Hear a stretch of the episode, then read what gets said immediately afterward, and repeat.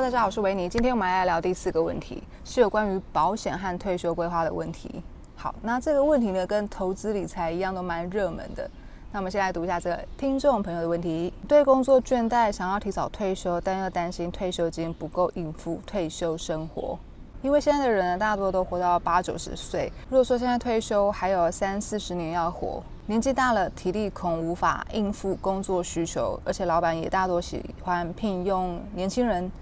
还有，就算有工作，薪水也很难像以前稳定。另外，人生无常，突发的病痛或意外也需要花到钱。想请问布拉达安维尼，你们有为未来的老年生活规划保险或存款吗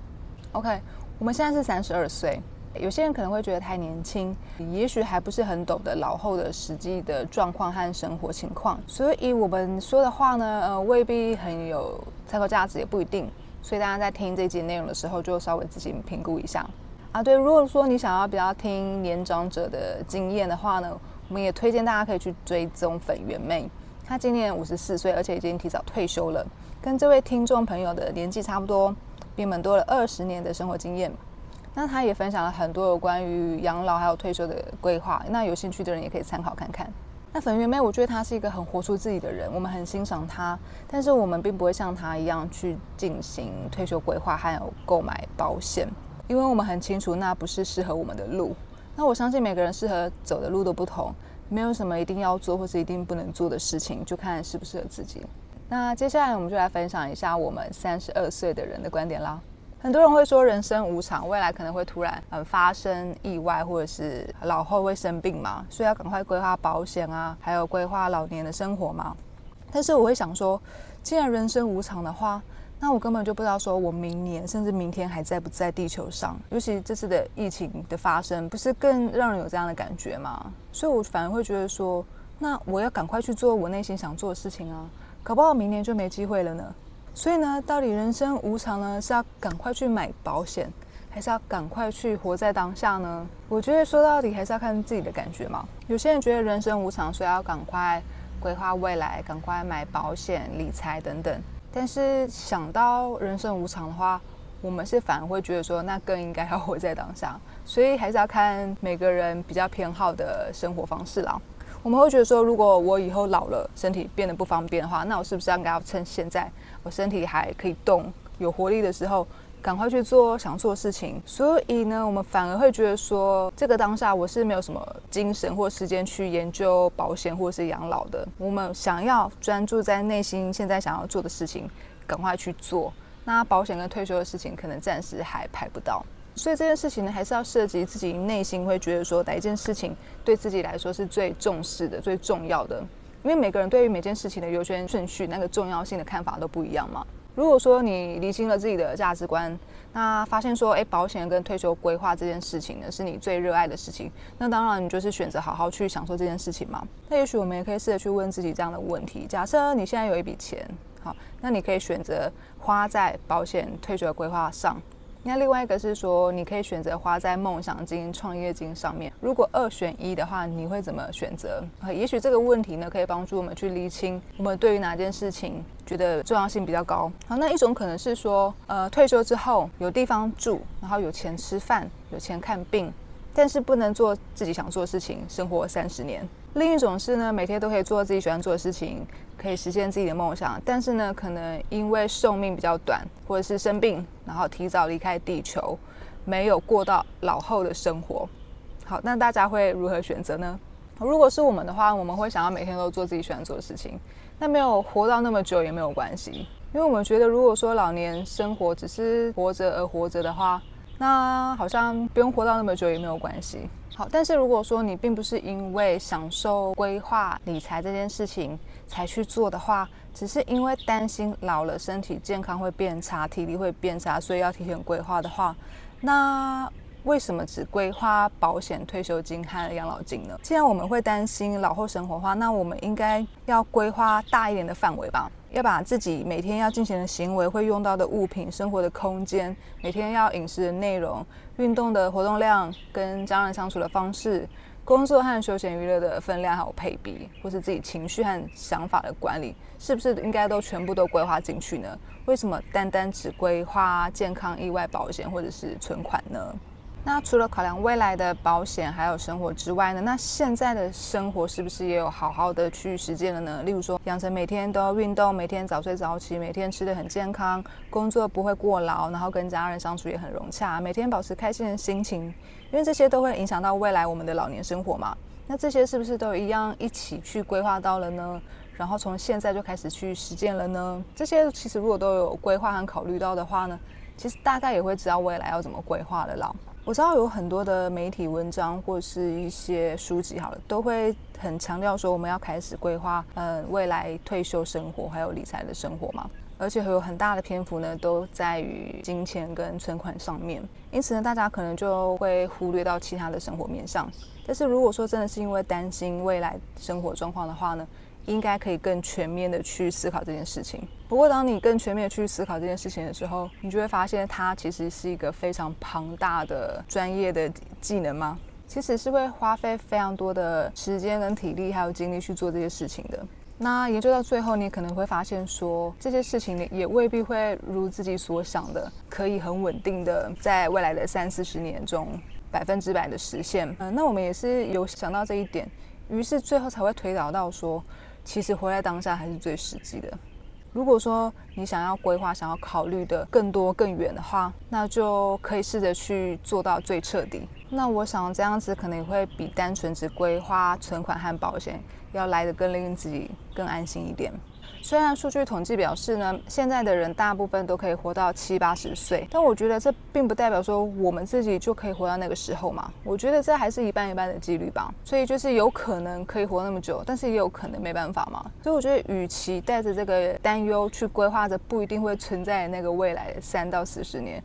不如好好的开心的规划今天要过什么生活就好。好，说到数据的话呢，那其实也有数据表示说，全世界每年都有数百万人死于猝死，而且这个猝死呢，常常是发生在睡觉的时候，也就是说，睡觉之后就再也没有醒来了。那猝死的原因呢，常常是来自于情绪过于波动，例如生活太紧张、太担心、太兴奋等等，或者是工作过于操劳，所以确实是一半一半的几率，我们有可能活到七八十岁。那也有可能睡觉之后就拜拜了，所以每天早上起床之后呢，如果发现自己还活着，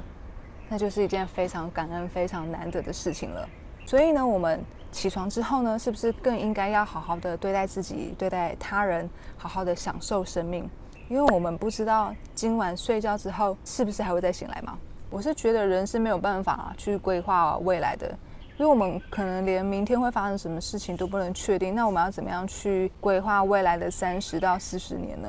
很多人可能会觉得说，我们要去规划退休生活、规划未来啊，这样子才会实际啊。但是如果如果却因此而忽略了当下的生活的话，那这样是不是反而更不实际呢？因为当下的生活就是最实实在在我们现在正在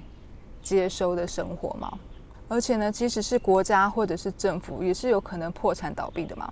那保险公司或者是任何组织，当然是也是有可能的，所以并没有外在的事物是可以百分之百可以去依赖或是很可靠的。也许他们并不会明天就马上破产倒闭，但是如果说谈论到未来三到四十年的话，那我觉得很有可能是空谈的。大家可能也可以去思考一下，嗯，我觉得很多时候大家并不是因为担忧未来的生活，所以才去存钱，才去买保险，才去规划退休生活，而是因为。周遭的大家都在这么做，所以如果说自己不那么做的话呢，那就会觉得说，那我的未来可能会跟他们一样是很令人担忧的。但说实话，在保险普及或者是发明之前呢，有人会因为没有买保险而担心生活吗？我觉得很多原本我们不会担心害怕的事情呢，都是因为我们在接收了过多的资讯才产生的。对，就像是极简生活，因为现在极简生活相关的资讯很多嘛。所以现在变成说，如果我不够极简的话，我好像好像就不够好，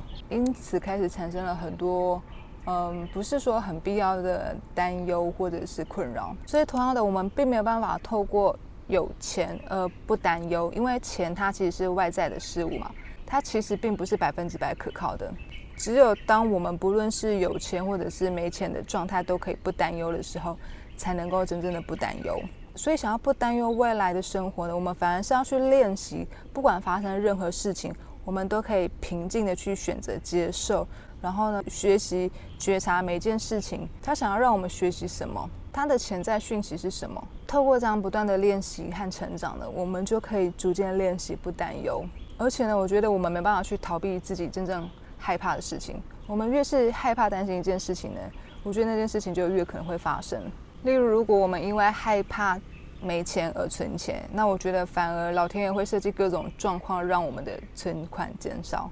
不管是自己或是家人，可能生了病、出了意外，或是你遇到不对的人，或者是被解雇，或者是生意失败等等各种状况，强迫我们去面对那个恐惧还有痛苦。嗯，教会我们不要试图去逃避恐惧和痛苦，教会我们通过经历还有老师的去面对。去承受这些痛苦呢，我们才可以从这些痛苦也跳脱出来。那我们在离职的前两年呢，其实都蛮痛苦的，不管是身体或者是精神上都是。那离职后两年呢，也是蛮辛苦的，还经历了和家人磨合的这个段有点痛苦的阶段。可以说那四年是我们人生中最痛苦的阶段吧。但是我觉得很幸运，我们只痛苦了四年。现在回想起来，觉得那四年呢。真的不知道是怎么度过来的，那我们也不想再经历一次。但是过了呢，就真的海阔天空。所以想要不再感到痛苦呢，就要先经历痛苦，痛过了就不会痛了。那未来如果说再出现痛苦的话呢，那那个痛苦呢也不会，也不再会那么大。而且呢，我们也已经更有能力还有经验去面对了。我觉得啊，随着年纪越大呢，可能会越痛苦，因为我们过去已经累积了很久、很比较僵固的生活惯性了，所以呢。累积越多这样子的惯性呢，我们可能就要准备好去面对，或者是说享受这个非常痛苦的阶段。那大家就要评估一下，呃，是要选择一辈子小痛苦呢，还是一次大痛苦之后就不痛呢？再是说，很多人都有这样子的想法或者是信念，就是说年纪大了，体力和健康。就会变差，这是一定的吗？像粉圆妹，她就说她现在的体力跟精神啊，比她过去在年轻的时候还要更好。所以我们就想，老后的生活呢，有可能是更好的，但是也有可能不好，其实也是一半一半的几率。那如果说我们已经非常百分之百的相信，说我老后一定是会生病，一定会动不了，一定会无法工作的话，那会有很高的几率就真的会变成那样子了。所以，我们并不认为说老了就一定会变不健康，记忆会变差，体力会变差。我们相信每个人的状况应该都是不太一样的，不代表我们自己也会变成那样子。那当然说，你平常没有在意识生活，不喜欢思考，不喜欢观察，那也许记忆力可能真的没有使用，慢慢变差。也许可能，或者是说三四十年间工作都过度操劳，那体力可能在老后的时候真的会变差。也许是有可能的，但是并不代表每个人都会变成这样子嘛。那我们在台中姨妈家呢，她隔壁呢有一个邻居，有一个阿妈呢，她活到一百零二岁。那她每天就是种种菜呀，然后每天散步啊，然后煮饭自己煮啊，那什么都吃，然后都不挑嘴，然后生活蛮单纯，然后都过得好像蛮快乐的。那他也没有什么医疗花费啊，所以我反而觉得说老后的生活可能更简单、更朴实，花费可能也不会很高，也许不用那么担心，也不一定。再是说老后生病这件事情啊，我觉得生病这件事情其实跟年纪是没有太大的关系的。我们的身体啊，是我们最重要也最亲密的伙伴嘛。如果说我们的身体出现了不舒服或是病痛，我觉得这是身体它在提醒我们。在告诉我们说，我们应该有一些生活的模式，或者是一些旧有的想法，应该要稍微调整了。如果说我们没有仔细去聆听身体，他想要告诉我们这段资讯的话呢，然后从中学习成长的话，而是一直只用医疗的方式去压制它的话，身体过一阵子，它还是会产生这样子的不舒服的感觉的，还是会生病的，因为它要让你知道。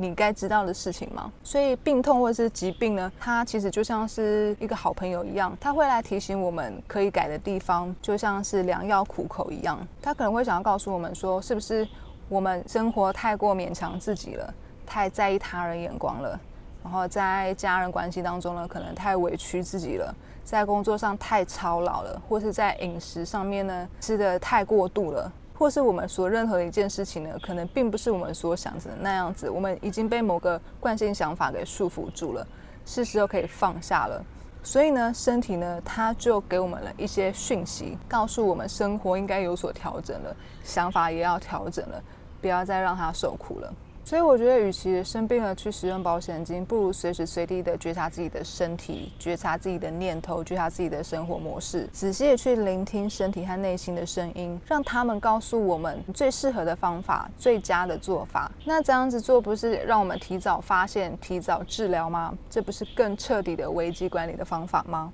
那我们在第二集的内容有分享到，我们是无法知道事情跟事情的关联的，也许要在很久以后，我们才会知道说一件事情。发生它的理由，即使他们当下是有关联的，我们很有可能是在当下看不出来的。例如说，我们怎么会知道说是不是因为我们买了保险，潜意识中呢其实是希望说能够用得到这个保险金的，所以呢最终才会真的发生意外，并让我们真的去使用到保险金呢？当然，如果说你当下还是很想要规划退休金。养老金那也很好，你就去把相关的书籍啊、影片啊都看个遍，然后呢，也把这些书籍跟影片中的所有方法都实际落实在自己的生活当中。该买什么保险啊，该投资什么工具啊，你都去去做到，然后去享受这个研究还有学习的过程。那也测试看看自己是不是能够。达到自己所想要的所谓的退休生活目标，那也去测试看看是不是能够实际的去减轻自己的担忧。不过不管到时候是不是真的如自己所愿，那我相信每个经验还是会成为我们生命中非常珍贵的养分的。